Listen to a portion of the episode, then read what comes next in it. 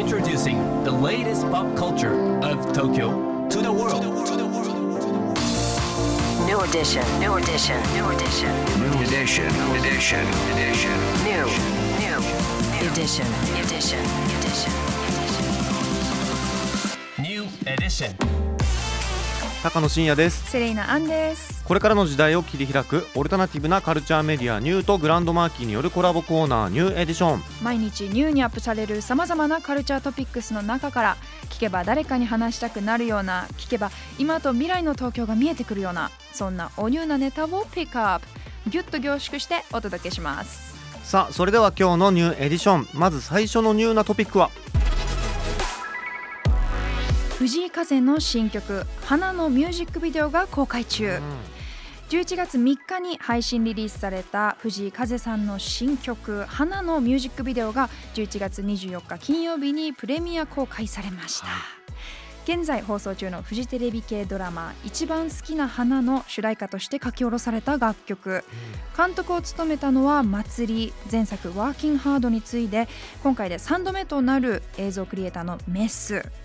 いうことなんですけれども。やばかったですよね。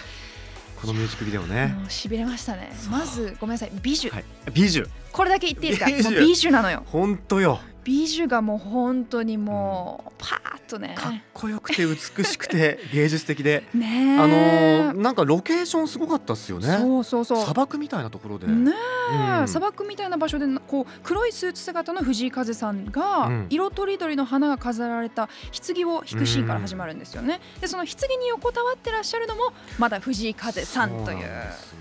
でなんかあの、まあ、衣装もね素敵だったんですけどあの、うん。僕は個人的にはあのお香を口に加える演出とかはいはいはい、なんかああいう細かいところにすごくこだわりが見えてね、うん。うんなんか何回も見たくなるようなそんな MV でしたね。わかります。カラフルでポジティブな姿勢感を表したような素晴らしいミュージックビデオでしたね。はい、ぜひ皆さんもチェックしてみてください。はい。さあ、そして今日深掘りするトピックはこちらです。文字イメージグラフィック展が六本木で開催。うん先週11月23日から六本木の2121デザインサイトでスタートした企画展今日はこちらのトピックについて展覧会ディレクターのお一人でもあるグラフィックデザイナーの加藤健作さんにお話伺いました高野さん、セレーナさん、ギリギリこんにちは。えーグラフィックデザイナーの加藤健作です。えー今日は2121デザインサイトで開催中の文字イメージグラフィック展について紹介させていただきます。簡単に言うと、あのグラフィックデザインの展覧会です。でも、まあ、グラフィックデザインといってもかなり幅広いと思うんですよね。で、まあ、そこでちょっと僕らが注目しているのが、えー日本語？えー日本語はすごくこう複雑な言語で漢字ひらがなカタカナアルファベットも入ってきたりルビーがあったりそういうようなあのコミュニケーションをしている僕らからこう立ち上がってくるようなグラフィックデザインっていうのをそういう目線で見てみようっていうこう展覧会ですね。まあ、その中でいろんなあまあキーワードがありまして、まあ、言葉とイラストレーションというキーワードでは、まあ、あの皆さんご存知のあのイラスト屋さんあ三船隆さんという方ですけれどもイラスト屋さんのあのイラストが紹介されていたりしかもそれもなんかこうイラストというよりはこうあらゆるこう神羅万象言葉のようにこうイラストが描かれていったりだとかそのメールで冷たい文章になってしまう内文字でこう冷たい文章になっていく最後に例えば何々をしないでくださいっていうメッセージの後にイラスト屋さんの絵があるとだいぶこうあのまろやかな雰囲気になるとかそうやってこう文字と絵が混ざっていく現場っていうのを日常の中によく見ると思うんですよね。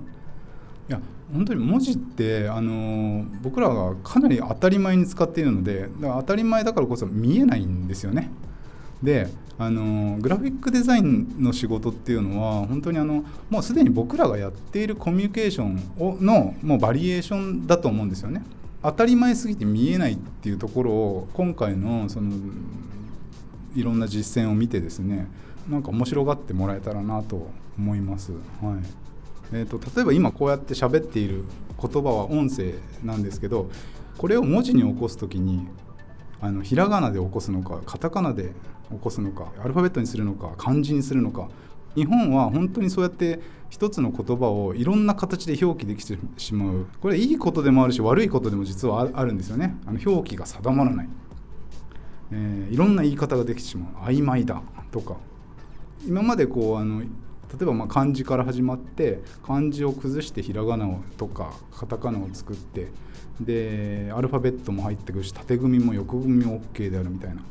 そうやってこう新しく入ってきたものに全部切り替えてしまうんじゃなくてなんとなくこう残しながらこう来たっていうどれかに一本化しないっていうなんかそういうなんかある種のこう多様性とか曖昧な感じとかっていうのが日本語の中には宿って